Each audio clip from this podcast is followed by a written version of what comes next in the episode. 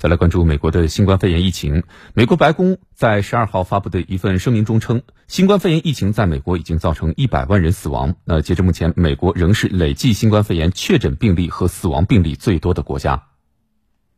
白宫网站十二号发表声明说，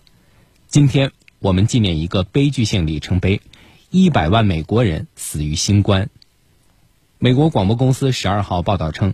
在美国因新冠肺炎而死亡的人数超过了第一次世界大战、第二次世界大战、朝鲜战争和越南战争中战亡的美国人的总和。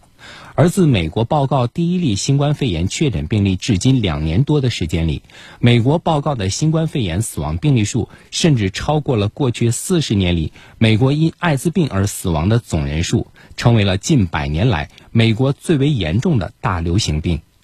此外，根据联邦数据，美国新冠死亡病例数据呈明显的种族差异和年龄差异，其中非洲裔、亚裔、拉丁裔和美洲原住民因新冠肺炎而死亡的可能性是美国白人的一到两倍。六十五岁以上的死亡病例占新冠总死亡病例的四分之三以上。奥密克戎变异株在美国迅速传播期间，百分之七十三的死亡病例发生在六十五岁及以上人群中。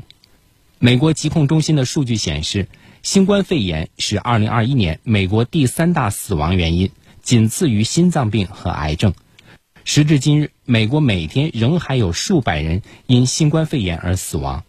部分医学专家认为，由于美国各州和地方的报告不一致，美国当前的新冠相关死亡人数可能已经被大大低估。此外呢，根据美国广播公司十三号报道，最新的数据显示，受到疫情的影响，目前在美国有超过二十五万名儿童失去了父母中的一方或者主要的看护者。但是，美国政府对这一情况一直没有引起重视。美国广播公司援引美国流行病学专家苏珊·希利斯的话报道说，在美国，每出现四例新冠肺炎死亡病例，就意味着有一个孩子失去照顾他们的父母中的一方或其他主要看护人。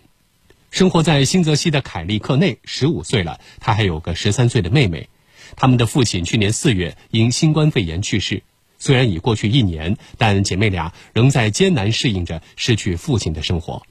报道还称，有近百分之十的美国原住民儿童因疫情失去了父母中的一方或者双方或其他主要看护者。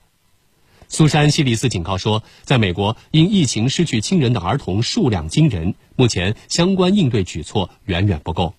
美国《大西洋月刊》近日的文章也强调，美国政府在帮助这些失去亲人的儿童方面作为不利。文章还指出，这些失去亲人的儿童需要得到及时帮助。如果错过窗口期，一些原本可以减缓的伤害可能会造成更严重的影响。但目前，美国并没有把这看作是紧迫的问题，也没有法律或行政命令专门为他们提供资源。